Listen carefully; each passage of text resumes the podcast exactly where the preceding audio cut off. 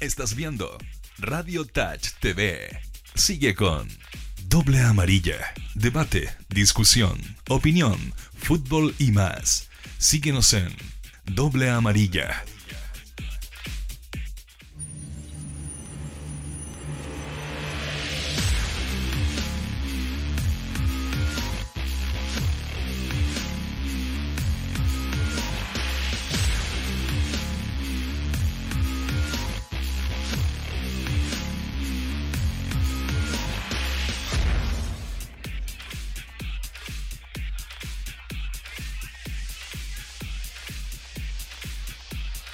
Señoras y señores, sean ustedes muy bienvenidos. Estamos arrancando, como es habitual, a las 12 con 29 y 30 segundos para ser exacto lo que es el doble amarilla de esta jornada de día martes eh, la verdad que se hace cada día más corta la semana, es impresionante, pero cierto, va llegando al final de año y estamos a 17 de diciembre, eh, a 14 días que termine el año 2019. Eh, y por ahí lo decía usted, lo voy a saludar primero que todo al profesor Gilbert. Viene llegando Nelson no sé que, que, reapareció y se hizo notar porque llegó. lo saludo, profesor, y en algún momento nos estaremos metiendo en varios temas, entre ellos lo de Fernández, lo de Miguel Pinto, lo de Insaurralde, pero usted me decía que ya está confirmadísimo el tema de las clasificatorias de esta selección chilena que no pudo jugar los últimos dos amistorios con Perú y con Bolivia, pero que ya tiene un fixture que está bastante complicado de cara a lo que será. Eh, dígale a Oces cuál es la. Es, eso es. ¿Qué pase, Oces? ¿Qué pase, ¿Qué pase? ¿Quién entre la modelo? Haciendo Nelson. Tenemos fixture, tenemos confirmación, se vienen las clasificatorias. Habrá que ver qué es lo que va a acontecer eh, de cara a lo que será el equipo de Reinaldo Rueda, la selección nacional. Pero por lo menos eh, ya hay eh, luz verde con respecto a los partidos que se vienen y arrancamos de manera complicada. Claro. hoy día, como todo el mundo sabía, hoy en Asunción se, se realizan todos los sorteos. en la mañana se realizó el de las eliminatorias. Ojo que se, se dice eliminatorias, no clasificatorias. ¿ah? Eliminatorias. Eh, no sé si vieron una entrevista a la tercera a René Rosas, el chileno que, fue dirigente y que, él, y que él eh, fue el que dio eh, pautas para el sorteo de, las eliminatorias. Dijo que había consultado en la FIFA y que solamente en Chile se dice clasificatorias, que es eliminatorias. Bueno, pero todo el mundo sabía que hoy día se hacían esas, ese sorteo a las 10 de la mañana. En la tarde vamos a tener sorteo de la Copa Libertadores y la Copa Sudamericana. Bueno, Chile empieza, para que yo creo que todo el mundo ya lo sabe, Chile empieza jugando con Uruguay en el Estadio Centenario. Ese es el primer partido de Chile. Fuerte. Fuerte. Eh, se van a jugar fechas dobles, como se viene jugando habitualmente, los días entre jueves y viernes y martes y miércoles, según recuerdo. Eh, eh, Chile empieza entonces en Uruguay y después juega de, local frente a Colombia. Eh, por ahí vamos a ver el, el, Pero el término, las últimas cuatro fechas son más o menos terribles para Chile. ¿eh? Mm. De, partida termina el Estadio Nacional, sí, pero, frente a Uruguay. Mm. Eh, y entre las cuatro últimas, en, los cuatro últimos partidos se topa con Uruguay, con Argentina y con Brasil. O sea, como para, para. Ahora, todo el mundo dice que el sorteo malo. Bueno, el sorteo siempre va a ser un difícil, digamos, no, no, no es nada fácil. Eh, jugar esta eliminatoria. Eh, así que Reinaldo Rueda ya salió eh, hablando sobre el, sobre el tema, dijo que ni Brasil ni Argentina tienen dos equipos menos Chile. Ah. Así que dijo que ahí es donde va a tener que, siempre va, a ir con lo mejor que pueda, dando su primera impresión de lo que va a ser esta eliminatoria y que obviamente él dice que se va a jugar hasta el final la, opción de, ir a, de clasificación al mundial. Así que ese es como para abrir el, tema sobre las eliminatorias. Bueno, como lo decía usted muy bien. ¿Cómo está, don Bien, bien, Edgardo.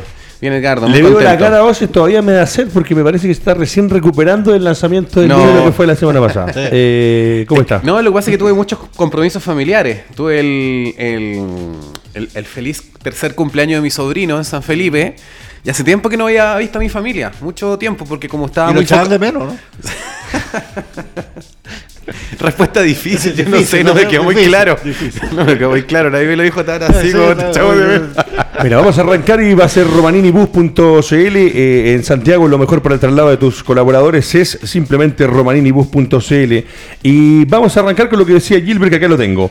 Dice fecha 1 para Chile con Uruguay. Después, esto es del 23 al 31 de marzo del 2020.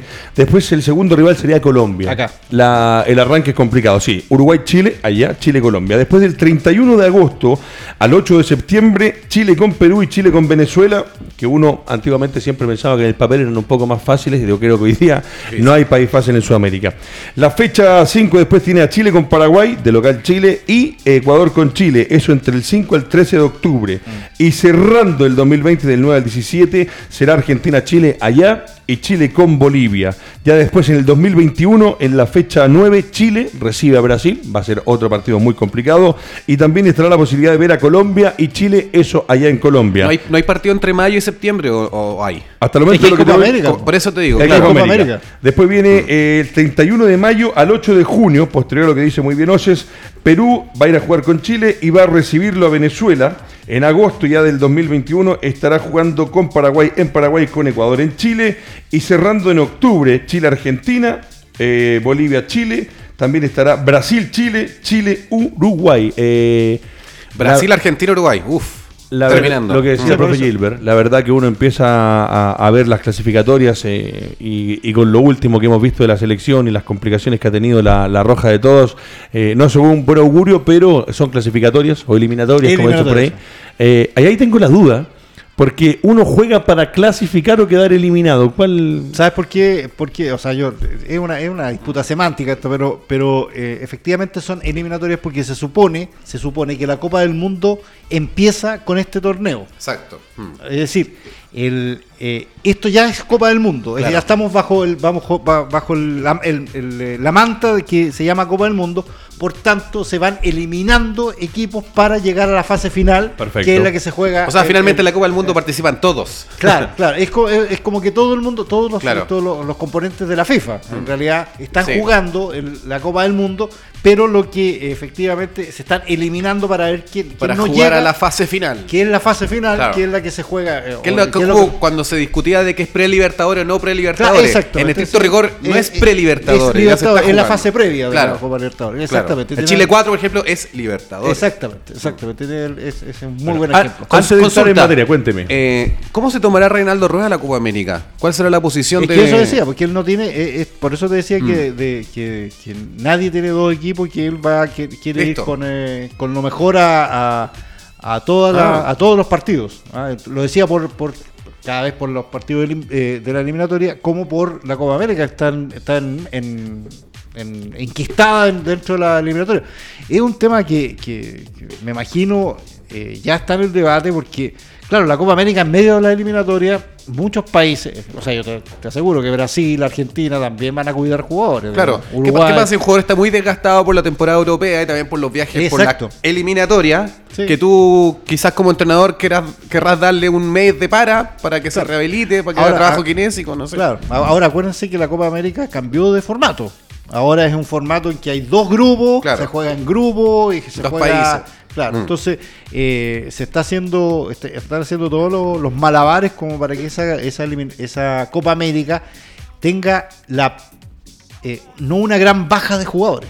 Eh, pero es, es- es complicado Es porque tú lo dices muy bien. O sea, eh, están eh, terminan las temporadas europeas, bien, los jugadores no están en su mejor momento, entonces se van a cuidar. Sobre los todo por lo también primero que dijiste, que el- el- yo, yo pensé que ella iba a ir para allá, en el sentido de que dijo que no tiene dos equipos Chile, Sí, po. tiene un equipo o tiene 15 jugadores máximo, por lo tanto, claro, si le va a dar descanso a uno, a alguno, cuatro de esos 15 es súper importante, po, porque va a tener una- un, un año de corrido entre campeonato europeo, entre eliminatoria, luego Copa América, que, que justamente en el, en el momento donde debieran descansar los jugadores del, Sí. del calendario europeo y después volver a esos clubes, volver a eliminar, es muy desgastante. Sí, y además todos los equipos que hay que pensar que la eliminatoria, termina la eliminatoria, ¿en qué fecha exactamente el último partido? Eh, Se lo voy a confirmar. eh, exactamente, pero después te queda muy poco espacio para el Mundial. po. Claro. O sea, también eh, entonces los calendarios están tan apretados, Sí. son tan difíciles. Y claro, Rueda dice, yo quiero ir con lo mejor, pero en, en, en, en rigor, en rigor, Claro. va a tener que tomar decisiones. Yo no 16, creo que- 16 de noviembre. 16 de noviembre, claro, y el Mundial es, eh, es- eso está en el 2022. El Sí, 2022. pero ese es más tarde. Claro. Eso El es, de Qatar es diciembre, ¿no? Sí, claro. Es diciembre, eh, el de, va a ser un año, un año después. Un año Sí, después. Claro, entonces, porque, ojo, porque eh, hay un cambio en el- la programación, ¿ah? porque antes se decía que la eliminatoria justamente iba a terminar, la eliminatoria sudamericana estoy hablando, iba a terminar el 2000, el mismo 2022, va a terminar el 2021. ¿ah? Eh, porque justamente querían alargar un poco esta eliminatoria para que no hubiese tanta eh, tanto tope de, de fecha y como el, el- la Copa del Mundo de Qatar está programada para fines de noviembre, diciembre, Sí. eh, se había especulado que, que la eliminatoria podía terminar en mayo-junio, Mm. o sea, unos seis meses antes del Mundial, justamente para no... Pero evidentemente tienen que haber eh, habido otras, eh, otros intereses ahí y, y hacen que se haga esta, estas eliminatorias en dos años comprimido y con Sí. una Copa América en... en- en- Sí, en y, la- y las noticias, por ejemplo, dicen que ya eh, hay algunas bajas con respecto a lo que va a ser el arranque de las clasificatorias porque Medel no va a poder estar. Claro. Después también dice por acá que Harel y Chudnovsky tampoco estarían. Y eh, Nicolás Castillo eh, fue el que genera esa situación Sí, donde claro. está involucrado Harel Chudnovsky. Pero ya eh, se considera que hay jugadores que la selección no va a poder tener o con los que no podría contar de cara a lo que ya en el papel se ve un arranque que es muy complicado. Ya hablan varios, lo escuchaba Marcelo Vega que decía que si la selección no logra sacar puntos importantes en el arranque de la clasificatoria, a medida que vaya avanzando el torneo se complica. Y otra vez lo que decían ustedes, esta Copa América que eh, se hace netamente por eh, un tema em- económico. Porque la verdad Para que... homologar calendarios con Europa, pero claro. Sí, pero ya se, la del económico. 2015, 2017, ahora 2020, Ah, la Copa claro. América se está jugando año por medio, cosa que para mí eh, no corresponde y le quita un poco ese sentimiento de que uno ganaba cada cuatro años. Yo creo que hubiese equipos. tenido más sentido cuando yo supe de esta Copa América que venía posterior a 2019, que se hubiese hecho nuevamente esta fusión con CACAF con Mebol. Quizá hubiese tenido más sentido, digamos, pero hacer otra Copa América que es competitivamente con los mismos, lo- lo- lo- con la misma federación, igual que No, hay dos, 2019. y hay dos invitados. Y, claro, Qatar y, y ¿cuál es el otro invitado? Eh, era una, no, no está definido. No es un. Japón, ¿no? eh, Ah. iba a ser un asiático, pero eh, yo la última vez que vi- leí sobre eso era que se iba a definir entre eh, quién era el, el, eh, justamente el, el rival. A lo mejor está ahí el. el- Bueno, Qatar y Japón ya fueron- Pero Qatar de todas maneras. Qatar- y ahí es una Claro. cuestión económica. Sí, pues, obviamente. O sea, si Qatar va, eh, quiere jugar porque quiere quiere promocionarse. pues. Entonces, Claro. eh, y usted, nosotros sabemos que papá con Meol, cualquier cosa que sea plata, abre inmediatamente ah, ah, lo- los brazos Es, para es como que todas las cosas se le están dando a Qatar, ¿ah? Porque, no sé, por ejemplo, también han, eh, eh, tiene gran presupuesto para llevar eh, entrenadores importantes. El otro día yo veía en el Mundial de Club a Xavi Hernández, y bueno, que ellos se lo ganaron en cancha, estar en el Mundial de Clubes, pero por hacerlos participar en estos torneos que son más competitivos, con un roce que habitualmente no tienen, les favorece. Es como que si la FIFA estuviese inclinada llevándolo. Sí, pero- Mira, se lo repito, eh, arrancamos con Uruguay de visita, después Colombia de local, de local Perú, de visita Venezuela, de local Paraguay, de visita con Ecuador, de visita con Argentina, complicado, de local con Bolivia y Brasil, de visita luego con Colombia y Perú, después de local con Venezuela, de visita Paraguay, de local con Ecuador y Argentina, y cerrando de visita con Bolivia, con Brasil, para cerrar en el estadio, no sé, nacional, me imagino que Sí, puede claro. ser la alternativa, con la selección uruguaya. Es la verdad, es más terrible el final. Claro, ahora, si uno, un- eh, haciendo especulaciones absolutamente absurdas a esta altura, pero si uno dice los últimos, los últimos rivales que va a tener Chile, son rivales que uno Mm. en el papel dice ya van a estar clasificados en esa, Claro. a esa altura.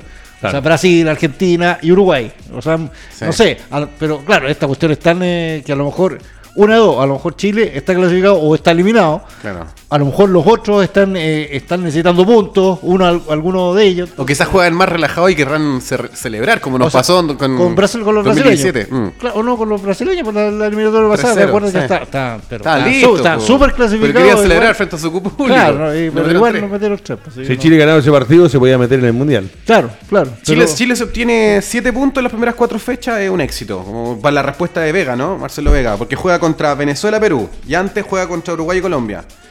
Claro, que hay- eh, ganándole de local a Colombia, ya el otro que es de local eh, Venezuela o Perú. con Perú. Perú, Perú. eh, Perú y después a Venezuela. Sacando un empate afuera, incluso considerando Venezuela que ya no mismo, mismo antes, yo creo que 7 puntos estaría bien. Sí, sería el mínimo. Yo creo Ah. que se puede, se puede incluso pensar en nueve.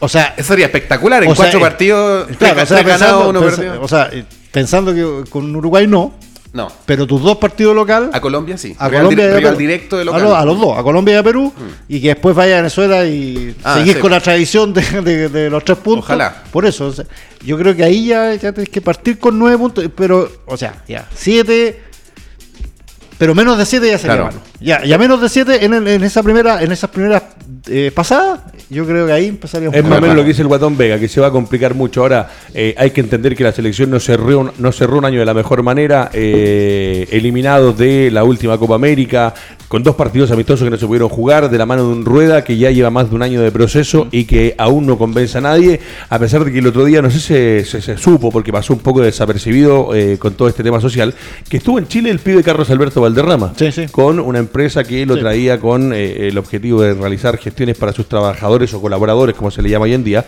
Y Valderrama dijo algo que a mí me llamó mucho la atención. Dijo, cuidado, ojo, confíen en las manos de Reinaldo Rueda. Pero si Reinaldo Rueda es un gran entrenador, lo que pasa es que eh, es que acá, eh, eh, una, él no, no ha tenido buenos resultados, no se ha manejado bien. Yo creo que tampoco, y eso yo soy, eh, en eso estoy totalmente de acuerdo con Rueda, que acá hubo una generación que no floreció, digamos, o sea, porque, claro, fue tanto la generación eh, importante, la dorada, que ensombreció todo lo que venía después, y hay un tremendo espacio donde no hay jugadores, no emergieron jugadores, entonces hacer este, este, este, este recambio, digamos, que, tanto se quiere, eh, ha sido más complicado de lo que, de, de lo que uno pensaba. Yo creo que él no ve luces. No ve luces ni, ni, ni en cinco años más. No, claro, Porque dice sí. que hay un campeonato que no es competitivo, que un campeonato, Sí. entre comillas, bien diga sea, una palabra tan violenta, pero mediocre, como de medianía para abajo. eh, no ve jugadores que estén destacando afuera, que sean titulares en su equipo. eh, yo creo que claro, no- mucho- nosotros mucho en esa mirada corta, esa, esa mirada miope, nosotros culpamos a, a Reinaldo Rueda. Pero los jugadores viejos, la generación de jugadores que tenemos, ¿dónde se pueden sacar talentos quizás que no puedan llevar? No, día está. Los jugadores que incluso que nosotros dijimos, ya, van a estar brillando en México. Claro. ¿Sabes quién está brillando más? Millar. Sí. Millar es el que está brillando más. Mora se va a venir de vuelta. Castillo no no es titular en el América. Yo he visto ahora estar en las fases finales del fútbol mexicano. Eh, incluso antes de esta generación no dorada, que es la que yo siempre defiendo como noventera, viejo, todos la rompían allá. Fabián Stay, Ivo Basay, Eduardo Vilches, to- Pony Ruiz, todos la rompían. Ahora, ahora ¿quién la rompe allá? Felipe Gallegos. Ahora, en serio, en serio, ahora Felipe Sí, Gallegos, sí. Pero son poquitos. Sí, claro, o sea, no, no. eh, entonces, tiene Entonces, razón. claro, ¿Echémosle claro. la culpa a Rueda, Edgardo? No, acá. Porque acá si es- dice eso me voy. Sí, no, no, no, pero es que es, que es una, es, es una, es una cadena acá, entonces no, no hay un, no hay una generación, uno le dice, bueno, si, si que sea capaz de, de encontrar eh, otra, él algo más, digamos, no, eh, eh, y tampoco, porque está la sub-23 ahora, que es la generación que debería estar apurando un poco a, a- o, o más que apurando, integrándose a la, a la Nut- eliminatoria. nutriendo a, a los que van quedando de la antigua. Pero tú ves la sub-23 de hoy, o sea, la, la que va a disputar, eh, eh, y, y el propio Rueda el otro día dijo, eh, en esa dijo que para ser bien sincero, dijo, "Mm, esta sub-23 tampoco está como para, ah, para hacerse grandes ilusiones, o sea, en el Sí. sentido de que, de, de- de que va a buscar su clasificación a, la- a los Juegos Olímpicos. Eh, eh, claro, ¿y qué nombres hay ahí? Gaby Suazo, Iván Morales, eh, eh, Guerra, Ah. el Chico Valencia, Ign- Ignacio Saavedra, y yo te digo todos esos nombres, y tú, y tú de inmediato me puedes decir, para, para, para, ¿ese está para ser titular hoy en la selección adulta? Yo creo que ninguno. No, ninguno. no, ninguno. Ninguno. O sea, sinceramente, hoy para, para disputar una eliminatoria, ¿puede eventualmente alguno estar en, en el plantel? Sí, claro. ¿Puede alguno eventualmente entrar en un partido? Sí, claro. Y lo que preocupa además Pero- es que la figura de Brasil hoy día andan muchos en muy buen nivel. Pero- Argentina de la mano de Scaloni, a pesar de que a mí nunca me gustó Scaloni, debo reconocer que eh, el sacando a los caudillos, a los viejos referentes, a los macheranos, dejándolo a Agüero cuando corresponde en la banca, e incluso el tiempo que estuvo sin Messi, jugando con los jugadores argentinos que están recuperando un poco esa esencia del jugador argentino, se ve muy bien aspectado. Eh, Colombia tiene hombres de renombre hoy día y también han dado Sí, muy bien. Tiene que con la generación, Eh, porque Argentina tiene. O sea, Uruguay, el River, el, Uruguay. el River de, de Gallardo, todos los jugadores que ha sacado, el Boca que, que estuvo en la final contra River, el Boca que estuvo en semifinales durante esta Copa Libertadores. Sí. Yo creo que yo le exigí a Rueda eh, una buena Copa América, porque tenía el porcentaje que incluso importante o determinante de la generación dorada para hacer la Copa América de este año. Pero pensando en las eliminatorias que terminan en el 2021, dos años más, eh, Claro, donde se va a jugar lo- los partidos más importantes, yo creo que si Rueda clasifica, hay- que, ala- hay que alabarlo. Claro, O sea, va, es a un- ser es un un golazo. montón. Sí, es que es que es verdad, o sea, va a ser eh, va a ser algo meritorio, porque claro, Ojo, pero ya lo vimos jugar por los puntos. Sí, claro. Lo pero- vimos jugar por los puntos y lo que nos dejó entendiendo que lo que Este año quedaba de la generación dorada. No, no, está bien, está bien, sí, si uno lo va entendiendo. Pero una cosa es que tengan los elementos, eh, los intérpretes, como digo yo, para jugar un buen campeonato, un buen torneo, una Copa América que fue por los puntos, una clasificatoria que es por los puntos, ni hablar de un mundial. Pero a mí todavía no me deja claro, o todavía no tengo una idea de cuando Chile sale a jugar con Rueda, a qué es lo que va a jugar Rueda con Chile. Él con la selección nacional, porque nosotros con San Paoli lo sabíamos, con Marcelo Bielsa sabía, incluso con Pisi, que jugamos casi a nada, también sabíamos que íbamos a jugar en un nivel muy inferior a lo que venía haciendo la selección. Pero con Rueda es más de un año de trabajo. Es más de un año de trabajo de un hombre a cargo de la selección y que si hoy día sacamos raya para la suma, el otro día lo decíamos acá, creo que hubo dos primeros buenos tiempos, dos primeros tiempos buenos y del resto Sí, pero en la Copa América cumplió lo que lo el mínimo exigible, digamos. no, tampoco fue un desastre Chile. No, no fue un desastre. No fue, obviamente, no fue un candidato, ¿ah? pero no fue un desastre tampoco. Los Entonces, mejores partidos contra Ecuador y, Col- y Colombia. Claro, claro, exactamente. Y bueno, con Ecuador ahí, pero, pero ya, contra Colombia, fue el más redondito. sí. Eh, pero de todas maneras, eh, claro, eh, eh, pero es que uno ahí, eh, hay, hay cosas con las cuales tú apostabas y que tampoco están eh, se estaban dando. Por ejemplo, tú nunca pensaste que el nivel de Alexis Sánchez iba a ser tan bajo a esta altura. O sea, un eh, con todo, el- con todo el, eh, eh, lo que es Alexis Sánchez como jugador, y con uno puede decir que es un excelente jugador y lo sigue siendo, pero el nivel de, de Alexis Sánchez a esta altura ya, ya no es confiable, Alexis Sánchez. O sea, ya no es. Ya hoy, el, el que está hoy, digamos, eh, no es. Uno dice, claro, es titular porque no hay nadie que lo apure. Pero uno dice, es un tremendo jugador, es un Sí. jugador que te cambia un partido. Vargas. que, eh, claro, no, y ahí, y ahí empezáis. Vargas, Medel te va a aguantar toda la eliminatoria. Sinceramente, Medel te va a aguantar toda la eliminatoria. Ahora eh, estaba leyendo el- ayer el- sea, ayer. a las críticas que había de- Varios. a- de, eh, de- de- Comparaciones, con, comparaciones con Pulgar Claro, incluso, sí lo vi, lo leí. es obvio. Entonces, eh, que, que no es el mismo. O sea, no, no, no, yo creo, yo dudo que, que Medel vaya a terminar la eliminatoria. Y si la termina, o sea, eh, va a ser. eh, No es titular en ah, Boloña. hasta- no, pues, va, va a terminar eh, siendo un, un jugador más, digamos, del, del- del equipo, ¿no? El jugador importante que fue. Y ahí empieza a sumar a todos los demás. Pues entonces, eh, claro, Arturo Vidal sigue siendo top, pero es un jugador que está cuestionado, o sea, que está viendo si se va de Barcelona o no se va. Entonces, ¿Tenemos un segundo Eh, arquero? tenemos eso. Bravo, bravo, eh, claro, es un bravo. Bravo se puede- ser, pero- Sí, o sea, eh, Italia fue campeón del mundo con un arquero de 40 años que fue Dinosov. ¿ah? Pero no sé, no es que se dé siempre eso. Entonces, Sí. no. no eh, por eso ahí, sin, sin desmerecer, o sea, sin, sin, sin, salvar abs- absolutamente todo lo de Rueda, porque uno tiene críticas también a Rueda. También hay que ver el otro, de la otra parte. O sea, tampoco, o sea, si, si tú traes hoy un entrenador otro entrenador cualquiera, se va a encontrar con las mismas dificultades. Claro, a lo mejor las puede resolver de otra manera, o puede tomar decisiones que son de otra manera, y a lo mejor eso puede darte algún resultado. Pero en el fondo vas a ir a tener el mismo problema. Sí, es- Entonces- es, es lo mismo. Bueno, eh, revisando cosas, dice, una de las cosas que llama la atención eh, es que me imagino que por lo que viene haciendo la selección en estos últimos meses, este último año con Reinaldo Rueda, eh, ya se dice que van a bajar los precios de las entradas de cara a las eliminatorias para poder ver a la selección nacional, que me parece que con la situación país, con lo que está pasando en el mundo en general, en Sudamérica, no es un despropósito bajar las entradas, que sean más asequibles, porque de repente los precios para ir a ver una clasificación, una eliminatoria, eh, son un palo en la cabeza para el que tiene que ir con dos cabros chicos al estadio, pagar tres entradas, la del papá con dos niños, hay que dejar a la señora en la casa o dejar al caballero en la casa y que vaya la señora con los cabros chicos, porque hay entradas que son muy pero muy caras para los partidos clasificatorios. Me parece que hacer una rebaja es algo que eh, va de la mano con lo que pasa, pero me parece también que la rebaja de entrada se da por lo que está jugando la selección. Sí, yo, el, el tema de la- del, del- del- del valor de las entradas es que ha sido un tema siempre en las últimas eliminatorias. De hecho, porque se dice que en Chile eh, es donde se cobra más caro. Y no solamente en el fútbol, sino Ojo, que en, lo- en los espectáculos de música claro, es los conciertos- más caro que ir a Brasil, a Río de Janeiro y a Buenos Aires, Claro. Argentina. Sí, Nunca se eso. ha perdido plata porque se llena. Claro, entonces es una cuestión que uno Buen dice, eh, es una cosa de, de loco de repente, o sea, que son, eh, eh, no, no, no, o sea, una familia común y corriente, no puede, de cuatro personas, no, no puede pensar en comprar un abono del, para ir a verlo. Mire, lo- lo- se lo voy a decir. Sí. Categoría Superior Pacífico. Si quiere comprar el abono para todos los partidos eh, a través de un medio cualquiera común y corriente con su tarjeta del banco o comprada en efectivo, 1.741.500 pesos. Lo que significa que si lo compra con el Banco Santander, que a la gente que tenemos Santander realmente nos va a beneficiar, baja casi 400.000 pesos a 1.306.000. Y por partido, una entrada para Pacífico, 215 lucas. Después en eh, categoría Pacífico 1, 112 lucas. Categoría superior Andes 89. Categoría 2 Andes 69. Categoría Andes Norte 35. Andes Sur 35. Categoría Pacífico Norte 35 y Pacífico, Pacífico Sur 35.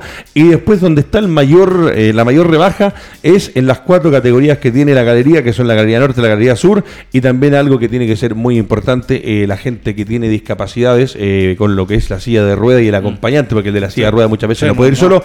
Esas cuatro categorías están a 10 lucas. Es ahí donde se nota más la rebaja, que seguramente pero- van a ser las primeras que se van a vender. eh, pero el Perdón, resto. pero debería ser gratis eso. Sí, pues en, un país, en un país, Uf, digamos, de. inclusive, eh, sí. eh, claro, inclusive debería ser gratis. eh, no, no, no sé. Mira, lo que pasa es que cuando se ha dado este tema de, la, de, las- de los dinero, eh, yo he escuchado dos argumentaciones, digamos, de parte de los dirigentes cuando hacen este tipo de. cuando uno alega, digamos, Claro. este tipo de cosas. Una, que es el espectáculo, es decir, que eh, acá vas a ver a Messi, vas a ver a Luis Suárez, vas a ver a Gabriel Jesús, no sé, por poner un, un- un ejemplo. Eh, entonces eso se paga. O sea, no es que vayas a ver solamente a Chile, sino que vas a ver figuras de nivel mundial que no ves habitualmente y que lo ves en la Champions League. Y lo otro, y también, ojo, que así... Ahí, ahí están homologando al espectáculo musical. Claro, claro, claro. Es como decir, que por- nosotros hablamos de lo mismo de un concierto de música a un partido de fútbol cuando nos conviene. Sí, claro, exacto. a- Como eh, haciendo el paralelo a lo que pasó ahora último, que el fútbol es un tema social, es tema transversal, es más allá de lo que ocurre con la pelotita en el terreno de juego. Bueno, en ese tema, como de del comercial, estrictamente lo que estás tú de- describiendo, lo estamos homologando Sí, cuando exactamente. les conviene. Claro. Y lo otro, el otro argumento que ya es más delicado y que lo, y que es un poco ya de eh, yo, yo diría que incluso es medio eh, eh, populista, es cuando dicen que, eh, cuando salen los jugadores diciendo que deberían bajar atrás, pero claro, eh, los dirigentes dicen, bueno, entonces baje usted sus- los Sí. premios, los premios que quiere, nos está cobrando, o sea, porque Nuevamente de la mano una con otra cosa, un dominó. Parte de acá y termina Claro, botando entonces- una visita al lado de la Claro, otra. o sea, sale, sale hablando Arturo Vidal, Claudio Bravo, oye, no, el colmo que le cobren tanto a la gente y todo. Eh, claro, y, y a mí varios dirigentes me dijeron, ah, está bien, pues, eh, pero ellos salen diciendo eso, pero cuando uno va eh, a decirle, oye, esa, esa plata esa plata la podemos hacer, o sea, que no vamos a recibir. Negociemos de otra forma. Claro, o sea, no me pidáis, entonces relájate un poquito, lo- y ahí los jugadores dicen, no, pues.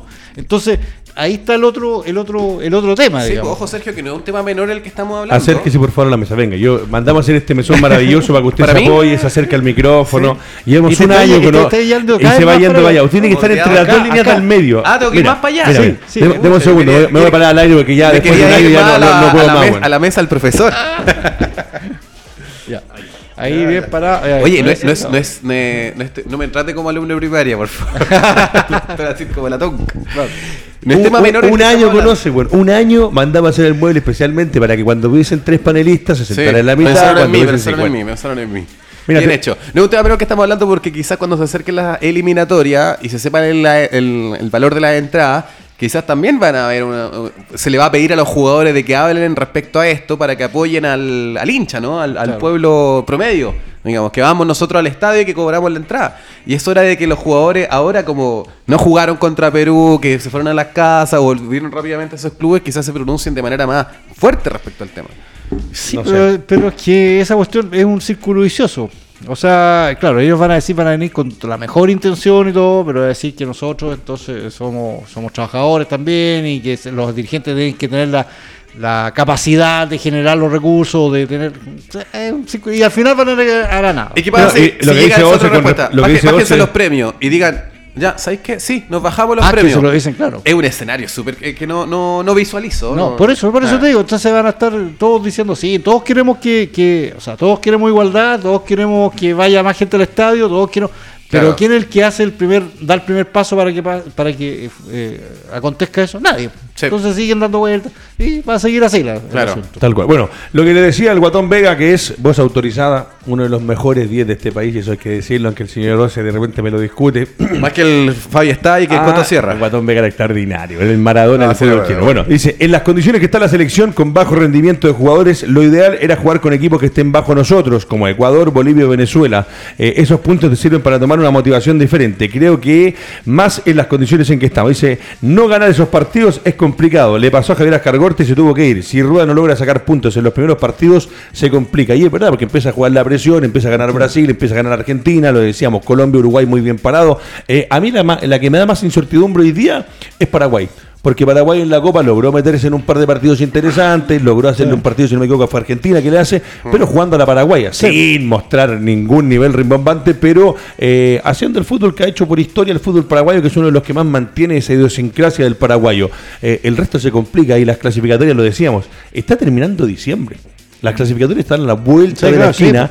Eh, no hay más partidos de preparación y la verdad, como lo decían por ahí, eh, el nivel con que llegan los jugadores nacionales en general no es de los mejores y lamentablemente de aquí a dos meses no sé si va a pasar tanto porque vienen vacaciones también para algunos, hay para el campeonato, los que están jugando a nivel nacional. ¿Hace cuánto que no juegan los muchachos acá en Chile? Dos Hace meses dos meses Mm. eh, y van a pasar casi un mes más porque dicen que el campeonato se, re- se reanudaría 11, 11 de enero. Ah, no, Eh, los de no. la primera vez, la liguilla. Pero el campeonato No, creo en febrero. que febrero. Mm, El campeonato ya están diciendo que en febrero. febrero. Son, son prácticamente tres meses y medio. sí. Perfecto. Eh, estamos llegando a la una de la tarde, 13 horas, hacemos un repaso por todos nuestros auspiciadores. Eh, antes de meterme en los temas de contingencia nacional, donde hay muchas cosas, la, la de renovaciones más y menos en Colo Colo, eh, lo de Miguel Pinto, que usted decía ya que, se, que está haciéndose los exámenes, eh, a mí me sorprendió, A todos. no por desmerecerlo a Pinto, pero la verdad que uno cuando vienen estas contrataciones a uno lo sorprenden. Eh, antes de ir con eso, cuénteme rápidamente lo que fue el lanzamiento de su libro. Yo lamentablemente este año, al igual que el año pasado, no pude asistir por la carga laboral que tenemos y con lo difícil que está todo. Eh, pero creo que fue una bonita experiencia. Con la cara veo que recién se está recuperando del lanzamiento. No, ¿Quiénes mira. fueron, quiénes estuvieron y cómo estuvo esa ceremonia? Porque Nelson Oces, eh, ya en colaboración con algunos otros eh, hombres de fútbol, pero ya tiene en el cuerpo con... Puede contar con la posibilidad de haber dicho, escribí dos. Sí, sí, no, pero yo me encuentro más un recogedor de historias que autor. Los autores en este momento, por ejemplo, fueron Sergio Gilbert, que estuvo presente, eh, Ed- Edgardo Marín, Danilo Díaz, eh, Fernando Viergo, que cantó en, en- al cierre del, del- evento. Salió muy lindo, se llenó el espacio ahí del complejo deportivo Quilín, que con- en conjunto con el INAF. Eh, hubo cerca de 150, 160 personas, hubo un cóctel bonito, el libro lo presentó Danilo Díaz, le hicimos un homenaje a Roberto Álamo en representación de su padre, fallecido Luis Zorro Álamo, y estuvo con su familia presente, eh, le hicimos un merecido homenaje, yo creo que justo porque son de esas personas que no son tan recordadas en, en- este presente, así que se emocionó Roberto Álamo, eh, también estuvimos con la gente que, por ejemplo, que nos pudo, que, también escribe en el libro, que no pudo estar acá, por ejemplo, Fernanda Penilla, que está en España, estuvieron los papás acá en el, en Qué el lindo, evento y recibieron cada uno su libro. Los autores se han portado increíble desde el momento que invité a, a todos ellos a participar, todo de gran prestigio en su respectiva área. Y fue un momento emocionante, muy, par- muy parecido al de Teatro San Gené. Yo creo que todos son distintos, pero esto fue quizá estéticamente eh, no similar porque estaba al aire libre, fue en plena cancha, también muy ni- significativo porque pusimos el proscenio delante de un arco. Entonces fue bonito, ya les voy a mostrar El, fotos el- y el todo. proscenio, para que los chicos lo entiendan, es el escenario. El escenario, ¿no? la tarima, la tarima. Le pregunto, bueno. Entramos ya a lo que se está moviendo el mercado del fútbol nacional. Dice Matías Fernández, siempre he tenido las ganas y la ilusión de volver a Colo Colo. El mediocampista habló luego de realizarse los exámenes médicos y Moza dice que no pasa de esta semana eh, el retorno de uno que, eh, a pesar del talento que tenía de haber sido elegido el 2006, si no me equivoco, como el mejor de, Am- de América, premio que han obtenido otros y que la mayoría de los otros que lo han obtenido han triunfado después eh, en un nivel, me parece, superior al de Matías Fernández, pero que la verdad que el que, el que se acuerda, como yo me acuerdo y seguramente el profe Gilbert y yo sé también, siendo que este es más chico, eh, No, ¿cómo no, Fernández en ese momento tenía eh, un nivel extraordinario. eh, que me parece que después no pudo volver a plasmar. No sé si tal vez hubieron unas exigencias, que el fútbol europeo es realmente diferente al sudamericano, eh, o cosas personales, porque se han hablado tantas cosas del cambio de religión, de las distintas lesiones que ha tenido en su carrera. Pero hoy día algunos dicen, eh, que ayer muy bien yo lo escuchaba a Fernando Astengo, ojo, el jugador tiene que ser profesional siempre. No puede ser que hoy día veamos al mejor Matías de los últimos 10 años porque volvió a Colo Colo, le hicieron cariño, pero a veces hay jugadores, y en Sudamérica se da, que realmente necesitan ese apapache del técnico, el regaloneo, cuando llega al estadio, el cariño, y podría ser, ¿por qué no?, que el- la recta final de la carrera de Matías Fernández eh, se den un Colo Colo con un Mario Salas que hay que ver ahora cómo lo va a, a insertar en este equipo que volvemos a lo mismo. Ayer eh, Astengo lo dijo, si uno se pone a pensar, vamos a ver lo de Insurralde después, pero se queda gran cantidad de estos jugadores de mayor edad, o el Colo Colo sigue contando con esos jugadores, y no hay una renovación para decir, no, ahora son puros chicos de 25, 26, 27 años. Sí, a ver, varias cosas. Sí, eh, empezando por lo último, lo que pasa es que eh, eh, Colo Colo, no, no sé, te- tampoco puedes hacer una renovación total así de un día para otro con poner puros cabros chicos, digamos, eso no está bien. Lo que pasa es que uno, uno, uno piensa que se tiene que ir haciendo eh, de a poco eh, y, eh, y se tiene que hacer una renovación de, de a poco, claro, entonces uno dice, claro, se fue... Se fue Orión a mitad de año, ahora se fue Pajarito Valdés, Claro. entonces estáis avanzando en eso, pero de repente te, te llega Matías Fernández y te llega eh, eventualmente Miguel Pinto, lo que Sí. es más inexplicable todo. Sí. Eh, en el caso de, de Matías Fernández, yo soy, yo siempre he dicho, yo soy un, un, hincha furibundo de Matías Fernández, de lo que él es y fue de jugador. Yo creo que él se fue en su mejor momento. Eh, se fue muy reconocido porque se, era tanto eh, que yo me acuerdo, y ustedes se deben recordar cuando Colo Colo fue a la, llegó a la final de la Copa Sudamericana, que lo transmitía Fox y los argentinos estaban locos con él y, recalcaban que había nacido en Argentina. O sea, cuando ya un argentino te empieza a decir, oye, este, este, este, este es nuestro y no ustedes, Claro. eh, algo quería decir. Eh. Algo quería decir. Eh, yo me acuerdo. Nos querían echar al saco, de frente. Sí. Pobre decir gente que era de la calera, porque es, ca- es calerano.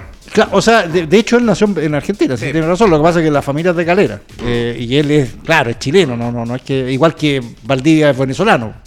O Eh, eh, sudafricano Marco González. no, claro, Mm. exactamente. Entonces son, eh, son porque eventualmente nacieron ahí, pero y Matías se fue en un, en un muy buen momento, se fue a un equipo que en ese momento a, a Europa, que fue al Villarreal de Pellegrini, donde uno pensaba que iba a poder hacer consolidarse y llegaba también eh, uno te- se hacía imágenes. Y con Pellegrini. Llegaba, no, pero uno decía, Pero llegaba, llegaba- un entrenador chileno Sí. que lo iba a, que iba a saber más o menos eh, conducirlo. Eh, ya se sabía cómo era la personalidad de Matías en De ese hecho, le, momento. le dieron un chiche a Pellegrini. Sí, Porque claro. él lo eligió y le dieron la venia. y Exactamente, No sé era- cuánto costó, pero era caro para el mercado. Entonces, y ahí empieza, ahí empieza algo a desarticularse que nadie entiende, que nadie, que ha habido un montón de hipótesis y de cuestiones que eh, ¿Qué pasó, A no? mí Borgi me dijo que lo conoce y todo eso, pero dice que no hablaba más con él, pero Borgi me dijo que él, él pensaba lo que dijo Edgardo, que desde que se metió, dijo, desde que se, se, se cambió de religión, digamos, algo pasó en su personalidad. No sé qué tanto puede ser eso. Después otros que eh, postulan que, que Matías nunca tuvo tampoco mucha, mucha ambición personal, digamos, y que él llegaba a cierto, a cierto nivel en que decía yo en realidad prefiero esto y no apostar todo esto otro. Lo otro, las lesiones, eh, un montón de, de- situaciones. La, el, eh, cosa es que eh, Matías obviamente regresa a Chile un Matías distinto al que, al que se fue, sin duda.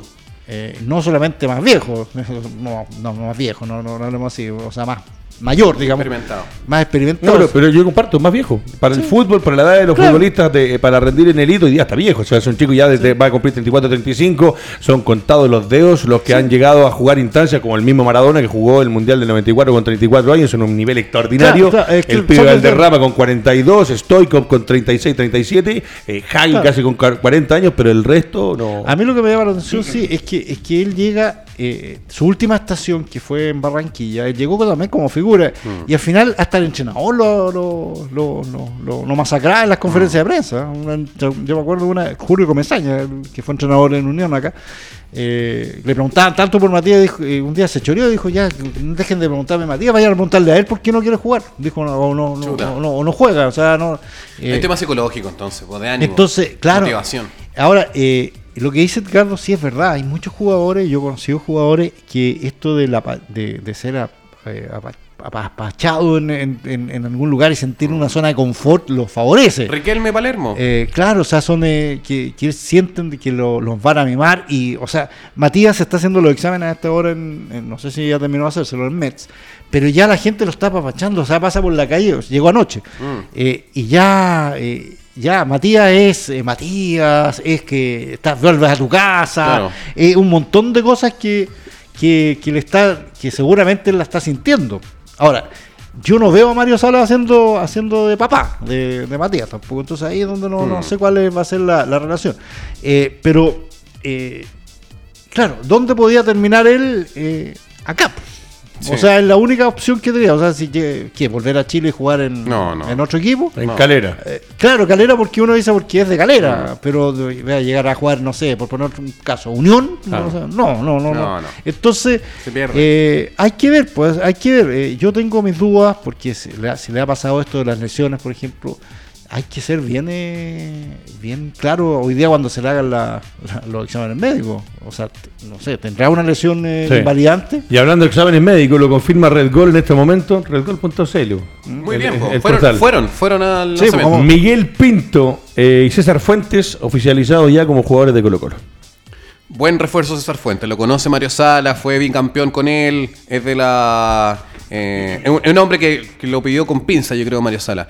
Ahora, el tema de lo que dice es súper profundo, el del ánimo, de la motivación, de lo mental, de lo que dice Sergio Gilbert. Claro, hay jugadores que le ha pasado eso, pues, o sea, Juan Román Riquelme, Barro Esqueloto cuando fue el Villarreal, eh, Palermo también, quizás si él después de su lesión puede haber seguido también en Europa, pero eh, alguna vez yo leí un titular, ellos son de Argentina, algo así. Era como, son de Argentina, Palerme, Palermo y Riquelme. Y juegan mejor acá. Robinho cuando fue para allá tampoco brilló. Y son jugadores que quizás apapachados, con una idiosincrasia sudamericana, latina, sacan lo mejor de sí. Quizás el caso de Matías Fernández en Colo en- Lo que pasa es que él es más particular, tiene que ser en Colo Colo específicamente, no en Chile, sino que ni en su ciudad, en Colo Colo. Vamos a ver cómo rinde. Sí, pues, pero, pero lo que le pasó a Artichoto también. Mm. Artichoto Cuando fue jugador- a México. Eh, fue- y cuando No, fue a la Católica. Católica. Y cuando fue a la Católica también. O sea, eh, En claro, Católica fue porque había un contrato, porque era futbolista profesional, pero la verdad que uno lo veía o uno que lo vio en el estadio, la verdad que deja eh, una sensación o una, una- algo medio amargo con respecto a su paso por la Católica. De hecho, yo recuerdo cuando hace el gol, eh, Bartichotto es Colo Colo. Sí. Eh, es como eh, uno después también es lo mismo que jugadores, no sé, identificados 100%. Daniel Morón eh, fue Daniel Morón, pero fue Daniel Morón en Colo Colo. Claro. El Coca Mendoza es el Coca Mendoza, pero es de Colo Colo. Hay muchos que se identifican con un equipo en particular. Ahora voy a lo de César Fuentes y a lo de Miguel Pinto en particular. Lo de Fuentes, como muy bien lo dice, lo dirigió en Guachipato y lo dirigió en la Sub-23. eh, no, en- en- en, eh, lo dirigió en las. En, eh, La sub-20. En la sub-20 En la y en la sub-20. Católica. Sub-20 de Turquía. Sí, Claro, y en bueno. la sub-20, en la- eh, tanto en las eliminatorias como en la, en la, o sea, en, la, en el sudamericano como en el mundial.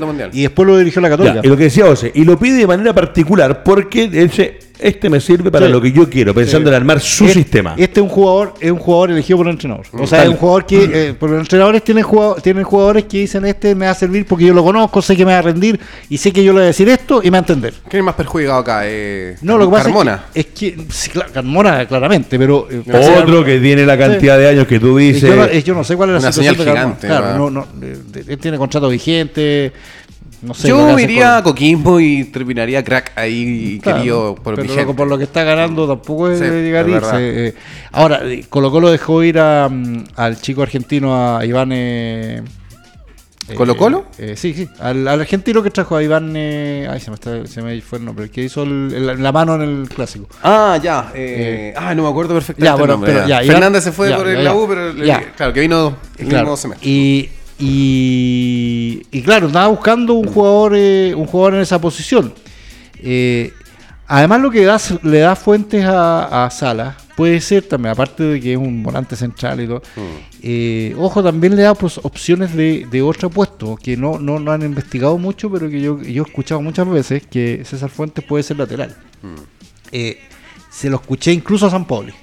San Pauli una vez en esa- una reunión que tuvimos, que ha comentado tanto, él decía, él decía, el Caco Villalta. Claro, es- es- él- yo me acuerdo que esa vez cuando hablábamos de hablamos de jugadores que él pensaba que podían dar, eh, Claro, dar, eh, hacer este recambio, todo eso, él dijo, me gusta mucho César Fuentes, dijo, pero de lateral derecho. Sí. Que me acuerdo que lo quedamos mirando porque jugaba de volante central. pues, Entonces dijo, no, no, no, no, si Fuentes va a terminar de lateral y tiene toda la razón usted. Yo, yo, yo me traspapelé. Era claro, viene de O'Higgins, había andado bien en O'Higgins, va a la Católica Salas y también lo había dirigido en eh, selecciones inferiores. Y voy a lo de Miguel Pinto. Eh, a ver, Miguel Pinto en la U tuvo campañas eh, en recordar que estaba Vargas, estaba Herrera y estaba Pinto. Se fue Vargas, quedó Herrera. Herrera se va al fútbol brasileño, queda Pinto. No salió ninguno de los tres de la mejor manera de la Universidad de Chile. Pero cuando llegan arqueros por ahí de repente a Colo Colo, eh, uno se sorprende. Y a mí me sorprendió lo de Miguel Pinto. De partida porque no venía teniendo uno de los mejores desempeños eh, en la parte futbolística en el mismo Higgins de Rancagua. Y son esas cosas que de repente uno no entiende, pero el técnico será, si le da el visto bueno, por algo lo tendrá de vuelta en Colo Colo. Sí, yo, yo espero escuchar eh, a Mario Salas, porque la primera, una de las primeras preguntas que le van a hacer cuando vuelva a Sí. hacer una conferencia de prensa, le van a preguntar por Matías y lo pregunto, ¿y, y por qué Miguel Pinto? O sea, yo no lo entiendo, yo lo- lo- le he dado vuelta hoy día a este tema eh, y no lo entiendo por qué. Porque, claro, lo que yo he escuchado hasta el momento es que eh, lo que pasa es que Brian Cortés necesita que alguien que lo apure. Ya, a ver, alguien que lo apure, ¿qué significa eso? Eh, pero Miguel Pinto, el hombre que lo va a apurar, o sea, que, que uno No, se yo, siente creo, en la yo- yo creo que Miguel y- Pinto te da la experiencia en caso de que algún día por ese motivo no pueda estar Cortés. Es uno que tiene experiencia y que podría entrar eh, eh, para cumplir bajo los tres palos de Colo Colo. Pero de ahí a que lo vaya a apurar a Cortés. Sí, eh, no. entonces, ya, eh, porque además, ojo, tiene el Colo Colo renovó a Darío Melo, que es el otro jugador de la misma edad, digamos, eh, pero no estamos hablando de cabros chicos, estamos hablando de... Carabalí. Y después va viene atrás- Tiene 21 años y ya de después- y va a ser titular en la selección. Y después viene... ¿Las Cara- 23? ¿Carabalí? Sí. Mira. Y después viene... Tiene Cara- 21 años, parece. Ojo, que Carabalí hoy día le, le- le tiraron un, un- un Twitter y lo respondió, ¿ah? Ya. Y dijo que, que, que él también levantaba que no se le... no- acá no cree, dijo no- que no creen en los jóvenes, una cuestión ¿Viste? así. Fue bien, bien duro Carabalí. Porque le pasó lo de Soto, ¿te acuerdas que Pablo Soto Sí, en claro. un momento que tuvo que emigrar y no sé qué pasó? con Sí, él? claro. Entonces, eh, eh, eh, entonces tú me dices ya, lo va a apurar. Eh, claro, yo creo que, eh, que Brian Cortés sí necesita un, alguien que lo, lo apure. ¿Por qué? Porque Brian Cortés demostró el año pasado ser un buen arquero, pero no todavía un, un arquero de equipo grande. ¿A qué me refiero? Que eh, un buen arquero es, claro, él ataja, uno dice, no, si el tipo tiene condiciones, tiene cosas afuera, pero el equipo, o sea, el- para ser arquero de equipo grande, ¿ah? Tú tienes que atajar las pocas que te llegan, Claro. ¿ah? atajarla y ser figura en esa... En esa Sí. Y yo tengo en la mente varios goles que sacó que no fue Sí. no, no, no lo hizo. Claro. Específicamente, y lo al- alguien, no me acuerdo con qué arquero lo alegó, que no, que en realidad no era todo. El gol que le hace, eh, el cabezazo de Leandro Venegas, que le hace en el, el clásico en el, en el Mm. Estadio Nacional, Mm. que es un cabezazo que y que sale Cortés y se le pasa por la. Sí. Y dije, "Mm, eso no se lo hacen a un arquero de, en un clásico. No, No, claro. no, no, es arquero. que Entonces, yo creo que sí, ef- efectivamente, Brian Cortés necesita a alguien que lo, lo vaya a- o sea, haciendo un poquito, pero no sé, o sea, yo sinceramente yo creo que Brian Cortés va a mirar al banco y va a ver a, a Miguel Pinto y no se va a sentir muy intimidado, ¿ah? O sea, sin, sin- sin duda. Lo otro, si efectivamente quieres traer un arquero grande y todo eso, eh, tienes que seleccionarlo bien, porque no, porque Miguel Pinto te va a generar rechazo en el estadio. Claro. No, o sea, te lo digo al tiro. O sea, va a entrar Miguel Pinto, yo te aseguro. Va a entrar, va a entrar en la- a banca fue- y todo el Monumental va, va a apoyarlo. Todo Que- el que Monumental. fue capitán de la U. Capitán No, de la U. no o sé, sea, no me acuerdo Sí, si no, en, Sí, en- sí, en fue un, en capitán. un momento fue referente también. O De sea, hecho, me acuerdo de un campeonato internacional que creo que fue previo a la Sudamericana, que, que- de- del 2011, que fue capitán de la Universidad de Chile antes de emigrar a Puede México. ser, claro, Mm. puede ser. Y ya, Al, al- eh, al Atlas. Entonces, eso ya te genera te- un problema anexo. O sea, Mm. ¿por qué? O sea, te- te estáis- es un problema gratuito. O sea, eh, vaya a tener un jugador que va a ser pifiado por la. Claro, uno dice. Eh, pasa muchas veces que los jugadores entran pifiados y de repente salen eh, alabados y todo eso ya. Eh, sí, puede ser. Eh, El Chapita fue en salida el primer partido que jugó eh, de regreso a la Católica. Yo me acuerdo, si yo estaba ahí en ese estadio. El Chapita fue en salida, fue pifiado por la gente de la Católica. Ah, porque no, que vamos a ir de Colo Colo y todo. Y en ese primer partido hace un gol y se acabó la cuestión. Eh, a, a David Enríquez también. Lo pifiaron, lo fueron, fue- lo fueron a insultar al entrenamiento. Miguel Ramírez le fue bien. Eh, no, y, y David Enrique después le hace un gol a la U por la Católica, se, acaba- o sea, Ah, se sí, olvidaron sí, sí, lo de la Católica de todo lo que-. Entonces, claro, uno dice, pero uno dice, bueno, Miguel Pinto va a estar como así, tanto, jugar, jugar tantos partidos y va a ser tan decisivo Mm. como para que se gane a la gente, tengo mis dudas. Claro. ¿ah? Pensando hasta en un negocio, eh, Cortés tiene que ser el hombre a pulir en Colo Colo y que el día de mañana te puede dar incluso una alternativa de ser un hombre en la selección, un hombre para una venta al extranjero. Eh, Sí, pero- no, que comparto con hecho, no, sé si, es. No sé Pinto- Es el tercer arquero de la no, selección. no sé si Pinto lo va a apurar, comparto con ustedes. Claro. Eh, yo digo, a mí me cuesta entender, porque a mí uno de los puestos que más me gusta es el de arquero. Y yo digo hoy día, de los arqueros del campeonato nacional, el mejor arquero por lejos es Dituro. Sí, claro. Por lejos. Y del resto, encontrar referentes en el arco que hayan sido sólidos y consistentes durante toda la temporada, eh, ha costado encontrar arqueros de buen nivel o de gran nivel. Y, y- y comparto plenamente las palabras del profesor Gilbert. O sea, es Pinto el hombre que lo veía. Es como cuando uno ve a la banca, sin desmerecerlo. Es la trayectoria y la carrera de los jugadores hay que respetarle. y Yo la de Pinto la respeto mucho. Pero yo lo pienso igual que el profe. Está Cortés jugando, segundo tiempo, un partido, y mira para afuera, lo ve a Pinto. Es el hombre que yo sé que está listo para entrar y que viene y que en el entrenamiento se está Sí. matando por llegar, seguramente en una edad, Pinto. Claro, ahora eh, yo había escu- escuché también que eh, Colo Colo tenía dos opciones. O Pinto para esto, o sea, claramente una cuestión que andaba buscando Sala, o sea, te- te habían definido que tenían que entrar un arquero. Y el otro era Toselli. Epa. Y yo, pensando Toselli, claro. Claro, uno de la U y de la Católica. Eh, sí, claro, pero y, ya, Toselli por último, uno dice, el tipo, claro, o sea, todavía yo creo, ah, lo que pasa es que Toselli ha cometido, yo creo, errores, y se lo dije una vez, ha cometido errores de elección de lo que tiene que hacer, digamos, o sea, se fue de la Católica, cuando él se fue de la Católica, y él me decía que no, pues yo me tuve que ir porque, ¿sabes que Yo, yo, yo ya no estaba motivado jugando en la Católica, yo tenía que buscar otra motivación. Ah, Quiso y- probar, y quise probar le el bichito ir al claro, extranjero. Claro, dije, la elección del equipo donde fue fue mal. Claro, entonces dijo, ya, claro, me equivoqué, o sea, claramente, sí, reconozco que me equivoqué, pero para mí era súper importante en ese momento porque yo ya no me sentía ya, sentía que ya tenía que hacer- que no me podía resguardar en la católica. Com- cometí ese error, volví. Eh, vino a Everton, anduvo bien en Everton, fue titular en Everton, y de nuevo se va a la católica, de nuevo, Sabiendo que no iba a ser sabiendo que iba, iba a ser banca, y no jugó nada. Eh, Ahora termina, terminó contrato, no sé qué va a pasar con, con él. Entonces, claro, Y ojo, era- cuando un arquero no juega, eh, Claro. eh, yo creo que es el puesto más complicado. Claro. Porque el resto del equipo en general tiene alternativas. Los laterales tienen un par de chances, los centrales un par de chances, los volantes, los delanteros. Pero desde eh, los volantes hasta la defensa son jugadores que pueden jugar incluso en más de una posición muchas veces. Que el lateral por el otro lado, que el volante de contención tirado atrás. Pero cuando el arquero, un equipo como la Católica, trae a un Matías Dituro, que es impecable, Claro. porque es impecable, sabes desde que volviste y durante el resto de la temporada lo que te rindió Dituro, que era imposible que jugara. Entonces eso lo, lo sabía Toselli. Entonces, claro, volver a. Que yo me imagino Colo Colo va donde Toselli le dice, ya, va- venga, pero va, vaya a venir también como segundo arquero Sí. para apurar a Adrián Cortés.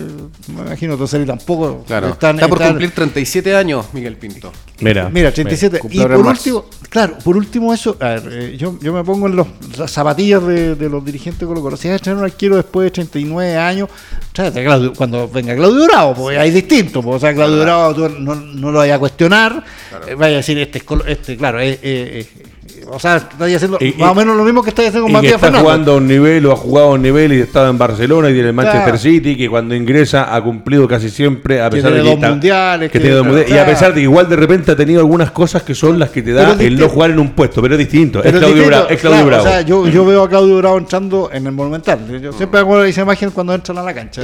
En el Monumental, con 40 años. Claro. O sea, la gente se va a venir abajo. po. Pero va a entrar Pinto y te aseguro que van a empezar los cantos. Y, y- Claro. y no, y- imagínate el día que entra a jugar. E imagínate el día que se come un gol.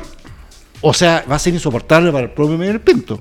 Entonces, eh, no, no- por último, no sé, si traía un experimentado que no, no sea tan ligado a, tampoco a tu... Yo sé que esas cosas ya no deberían ser, pero ni tan ligado al, al- al- al club que es tu club de eh, contrario, tu rival de... Y no, por eso yo, yo, yo espero que alguien me, me diga, alguien del, digamos, Sala o Espina, o Claro. justifique. Sí, Miguel Pinto nosotros lo seguimos, Miguel Pinto era el, el jugador, eh, no, nosotros creemos que jugaba bien o no Higgins, eh, cosa Sí. que, que, que ahí uno puede discutir. si no me equivoco, termina no siendo titular. Termina, lo que pasa, pierde el puesto, después lo recupera al final, como Ah. que vuelve, pero tampoco, eh, tuvo un, par de partidos buenos, sí, tampoco voy a decir que, yo no estoy diciendo que Miguel Pinto sea un mal arquero, un pésimo arquero, estoy diciendo que, que si hay que hacer una, una, una inversión de algo, bueno, no es inversión porque queda con el pase en su poder, o sea, era fácil para Colo Colo traer y hablar directamente con él. Si vayas, pero si vaya a traer a alguien más al plantel, tiene que no sé, tomar otra- O- otras o- consideraciones. O que Ranque alguien le enseña a jugar bien con los pies a... No, al primer arquero no sé. No sé, porque juega bien con el pie Miguel Pinto, pero en su totalidad, claro, no, es un gran refuerzo. Pero yo creo que Brian Ah, Cortés aprende mejor con Claudio Pero- Bravo en la sí, selección no, cuando ahora va- con Claudio Bravo, porque- Y con un preparador de arquero que se dedique Claro, específicamente sí, a Ah, eso. yo siempre defiendo a Claudio Bravo que si llegara a jugar con 40 años tiene que jugar, porque uno dice, claro, ahora no está jugando, pero juega y entrena todos los días con delanteros como Agüero, Sterling, Sí, claro. en cambio acá se entrena con, sorry, con Parragués, con Vilche.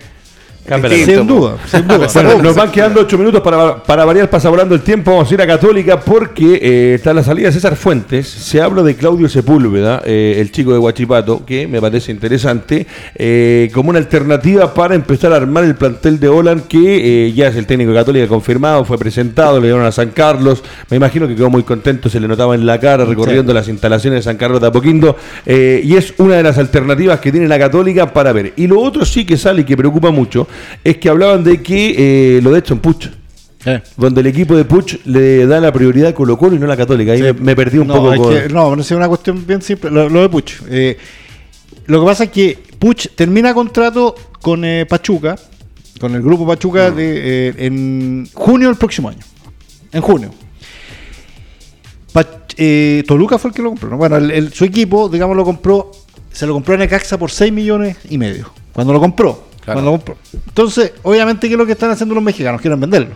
Y no perder toda la plata. Claro. Bueno, ellos, puse- eh, ellos pusieron, a- o sea, quieren vender a Puch. ¿ah? Porque obviamente los últimos seis meses también no, Claro. no, no, nada.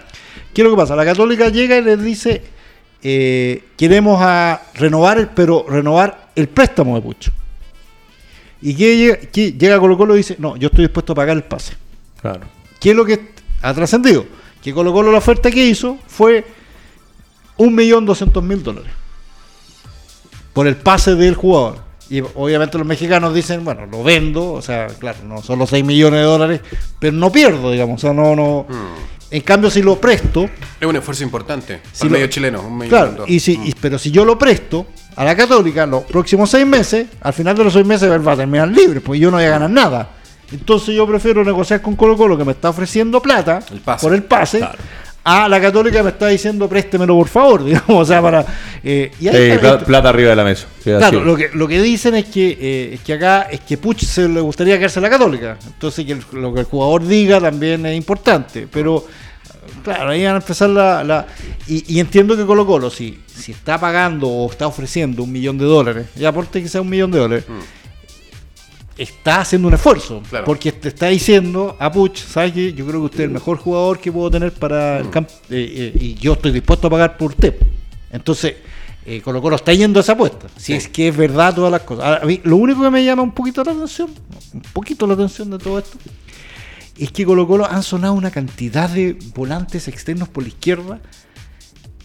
Y yo no creo que sea la, la, el La defecto- posición, la sí. posición, ¿ah? porque se supone que Pablo Mouche es el titular. Y, y Esto- está un poquito más atrás. Eh, claro, exacto. Y, Y pero se por el habla de Mouchi como uno de los que más cumplieron claro, el campeonato y yo, pasado. claro, y yo miro el- todo. el, el sector derecho Colo Colo es el mismo y ahí claro ¿no? el, el chico volado no anduvo o sea eh, sí o no eh, o vaya a trasladar a Mouche para la derecha se está jugando ahí a la izquierda para tener a- ahí no entiendo mucho porque además se, se ha hablado como alternativa a Rodríguez a Martín Rodríguez que lo que lo tenía Colo Colo Sí. que también entonces ahí eh, ahí es donde me pierdo. Claro. ahí es donde me pierdo en cuanto a la, a la a lo que quiere Colo Colo a lo que quiere Sala ya, pero ahí bueno por eso tendrán que hablar en algún momento. Bueno, nos metemos a los últimos dos minutos. Eh, quiero preguntarle, como no lo he tenido hace rato a, a Voces porque no, no viene, y avisa tarde que no, No, viene, porque es entonces, figura, eh, porque es figura, figura. porque está muy figura, escribió dos Vale, libros. vale muy caro tener un día. Eh, la pregunta es la siguiente, con lo que pasó con Wander se queda, se van a la primera, quedan dos minutos, pero en particular, ¿qué tiene de nuevo? ¿Qué sabe usted de lo que está haciendo Wander ya pensando con Miguel Ramírez de cara al 2020?